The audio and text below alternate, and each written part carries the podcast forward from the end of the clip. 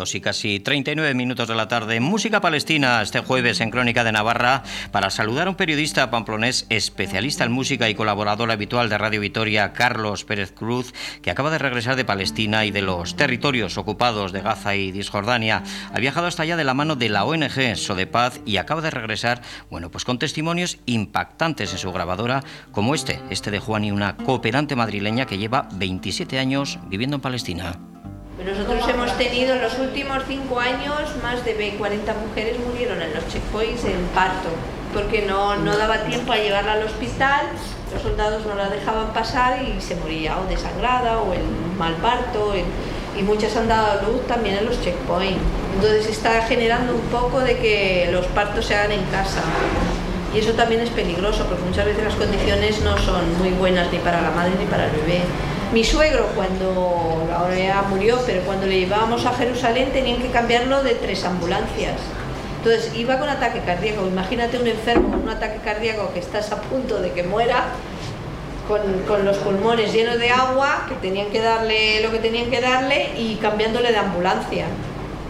Sí, sí, eso ha, ha, ha perjudicado mucho y ha matado a mucha gente. Y es que lo que hacen los israelíes no es una ocupación, digamos, eh, militar, militar ahora, lo que hacen es una ocupación psicológica, es decir, matar a la gente de una forma indirecta.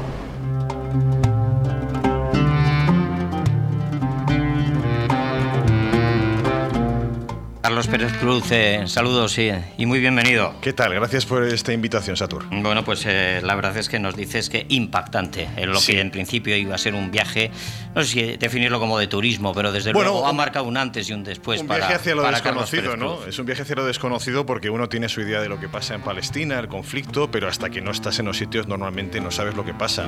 Y este testimonio de Juan y una madrileña que lleva 27 años allí, que está casado con un palestino, bueno, pues demuestra una parte cotidiana eh, de lo que sucede en Palestina, que es con la ocupación en base a checkpoints, al muro, etcétera, etcétera, bueno, pues cómo dificulta la vida de los palestinos hasta el punto de, que las mujeres en parto pues tengan esa dificultad para acceder a los hospitales o que, su, eh, o que familiares tengan que viajar y cambiar de ambulancia en tres ocasiones después de cada checkpoint. Es parte de la incidencia cotidiana de la ocupación militar que, como decía Juan, y quizá no sea en este momento una ocupación militar en el sentido de guerra, de violencia explícita, pero es mucho peor si cabe porque es una extinción del pueblo palestino a partir de, de bueno, pues de, de ir a, quitándoles el oxígeno vital.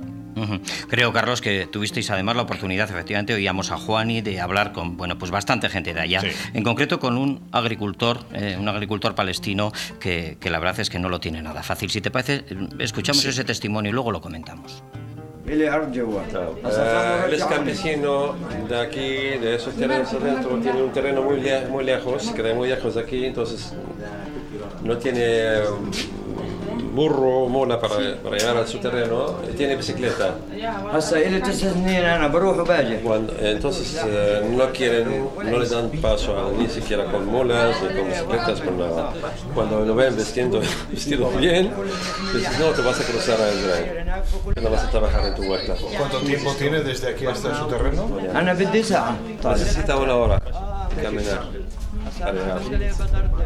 ¿Puede pasar todos los días? ¿Puede pasar solo unos pocos días? ¿Cuánto tiempo? Tres, días, tres veces por día, por, perdón. Y cuando hacen la recogida de, de lo que tengan en su terreno, ¿cómo lo pueden traer aquí? Según el amor del soldado. A veces deja entrar el, tra el, tractor, a veces no le deja entrar. Entonces, a veces eh, traen aquí eh, los, eh, la madera entonces, de, sí, para, para, el uso doméstico y aquí las tiran, no las dejan llevar. Cuando o sea los podan. La, traen hasta, la traen hasta aquí y aquí las tiran. Ya, ya. No las dejan llevar. Imagina Satur lo que es llegar a un sitio perdido en el campo donde hay una pequeña garita, una especie de parada de autobús donde había un, niño solo esperando a que llegara la hora en que los soldados de Israel abrieran el paso para que pudieran acceder a sus propios terrenos que han quedado al otro lado del muro, en este caso al otro lado de, de las valles porque hay partes que todavía el muro no ha llegado. Y ahí estuvimos viendo cómo llegaban poco a poco los campesinos que iban a ir a sus huertas y en este caso este hombre que iba vestido con un pantalón y una camisa nos decía lo que escuchábamos, que, que incluso por ir vestido de esa manera eh, se mofaban de él diciendo tú no quieres ir a trabajar al campo, tú quieres fugarte a Israel. Y cuestiones como que la madera que cortaban de los olivos para el uso doméstico al llegar al punto de control militar, pues igual se la tiraban al suelo o tenía que caminar una hora hasta su propio territorio, a su, a su propia huerta para poder trabajar, porque no tenía otro medio, no le permitían otro medio de acceso. Has estado, Carlos, con la gente de Sodepaz en, de Navarra, con esta ONG, ahí, bueno, pues transitando por la zona de Palestina, oíamos algunos de los testimonios que pudiste grabar ayer eh, allí, pero creo que, que, que fin, también eh, te encontraste sorpresas, sorpresas tremendas, ¿no? Me la comentabas en la preparación un poquito de esta entrevista en, una, en una librería. Cuéntanos esa, sí, Estábamos en Jerusalén, estábamos en Jerusalén, creo que es el American Colony, que es donde hasta hace unos meses tenía ahí su sede el Cuarteto para Oriente Medio, liderado por Tony Blair. Y enfrente del hotel hay una librería eh, en la que estuvimos y había un, bueno, pues el que nos atendió realmente parecía no tener mucha idea de lo que estaba atendiendo. Y ya nos explicó que el dueño de la librería no estaba presente y le estaba sustituyendo. Y el hombre pues nos miraba se acercaba, se iba, volvía y al final se presenta diciendo, ¿sabéis quién soy? No, pues buscad mi nombre en Google. Bueno, pues era Banunu Mordejai, que fue el israelí que en su día eh, denunció y demostró que Israel tenía armamento nuclear. Este hombre huyó del país, lógicamente, dadas las circunstancias, y después de ser seducido por una mujer enviada por el Mossad y haber convivido con ella, creo que tres años, bueno, pues ella terminó convenciéndole de ir a Roma de vacaciones y ahí fue capturado, pasó veintitantos años en la cárcel y después, eh, bueno, pues él está viviendo en una situación en la que no tiene libertad, no puede salir del país, incluso creo que no puede salir de la propia Jerusalén, así que imagínate el encuentro con este hombre tan relevante dentro de lo que es la, la, realidad de Israel y de su armamento en este caso nuclear.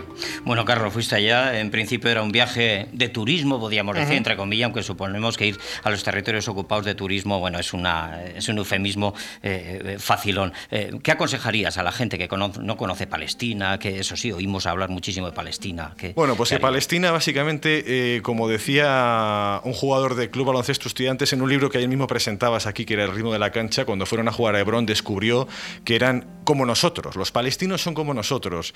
siempre tenemos esa imagen de la guerra, de la violencia, especialmente el mundo árabe lo tenemos muy intoxicado en cuanto a nuestra concepción de lo que son, son gente como nosotros, gente acogedora que está viviendo, tratando de llevar su día a día, como hacemos aquí cada uno con nuestras profesiones, pero que se encuentran con una ocupación, que se encuentran con un espacio cada vez más cerrado por el muro y se encuentran con una realidad que es terrible, que es la de los asentamientos, que les está comiendo un terreno que les está dejando sin espacio, aparte de otras cuestiones como el uso de recursos como el agua que Israel desvía hacia su territorio. Es decir, te encuentras una realidad dura, pero una población realmente acogedora. Yo recomiendo que quien quiera vaya no hay ningún riesgo, evidentemente poniendo esto entre comillas, y descubres una realidad que desde aquí se percibe de forma muy diferente.